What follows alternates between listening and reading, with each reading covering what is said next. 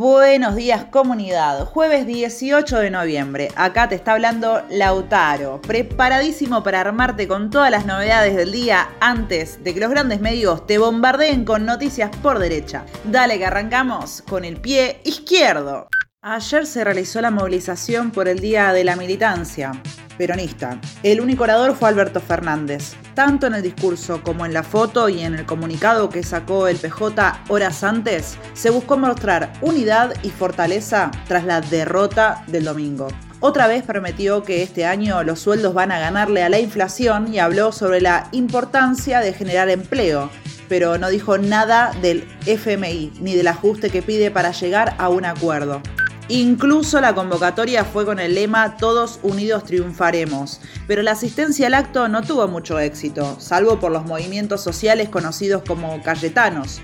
Dentro de la CGT, los sectores de DAER y los independientes fueron quienes más aportaron, a diferencia de camioneros, ESMATA, la UOM y la Corriente Federal, igual que los sectores políticos, sindicales y sociales identificados con el kirchnerismo.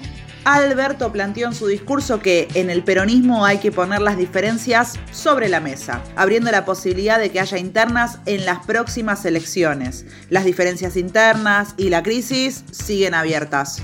Después de convocar a la oposición a un acuerdo y anunciar que se prorrogan las sesiones del Congreso, este intento de reafirmar la unidad de cara a la segunda etapa del mandato también tiene el objetivo de facilitar el acuerdo para pagar la deuda ilegítima.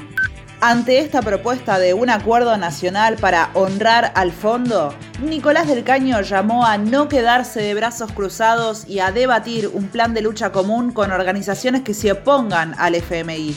Las internas también afloraron con todo en el PRO.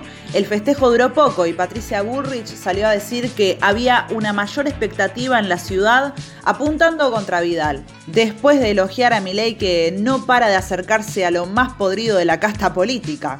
No te pierdas una nota que te dejamos para conocer mejor qué dejaron las elecciones en la ciudad de Buenos Aires y sobre la importante elección de la izquierda con Miriam Bregman ingresando al Congreso después de 20 años sin representantes por ese distrito.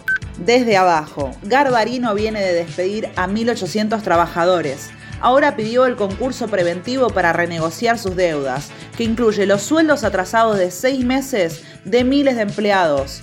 Este martes, trabajadores autoconvocados se movilizaron al sindicato.